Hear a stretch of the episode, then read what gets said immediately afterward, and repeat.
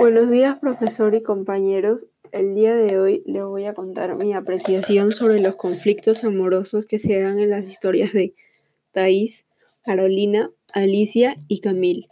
Para comenzar, debo decir que la primera historia acerca de Carmen y sus recuerdos en Playa Ondable, si bien me pareció una bonita historia, había algo que no me cuadraba tanto, y eso era la edad del protagonista ya que, como hemos comentado en el grupo anteriormente, era muy pequeño y no tenía una idea clara y real del amor, cosa que recién se puede lograr cuando eres más grande.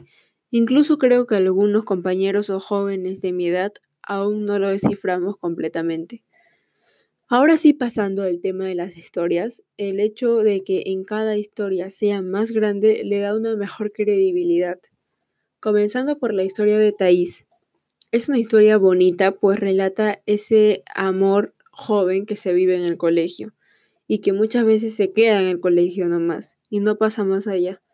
Esto les duele a los jóvenes, ya que muchos se hacen la idea de que van a durar con esa pareja toda su vida y claramente no es así. Casi siempre terminan por algo o alguien, como es en esta historia.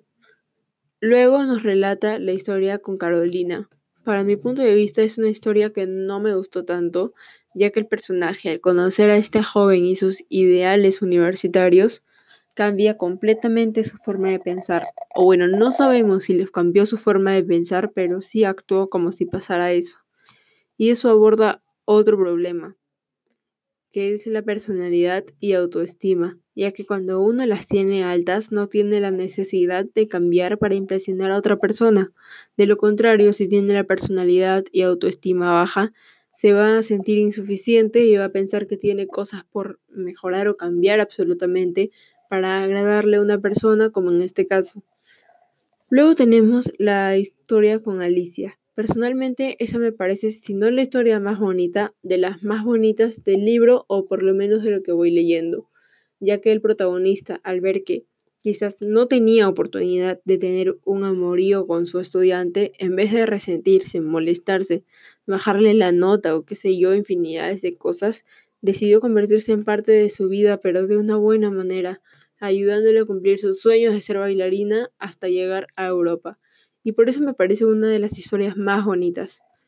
Luego tenemos a Camille, que personalmente opino algo igual a la de la historia con Carolina, ya que otra vez el protagonista cambió su forma de ser, su forma de vida por una mujer y esta vez tenía menos sentido, porque esta mujer no quería tener ningún tipo de relación amorosa con ningún hombre, porque iba a ser monja, o sea, todos sus esfuerzos no valían la pena. Y la forma en que acabó la historia no me gustó. Y bueno, eso es un poco de lo que pienso acerca de los conflictos amorosos en cada una de las historias del libro de Mal Amor. Muchas gracias.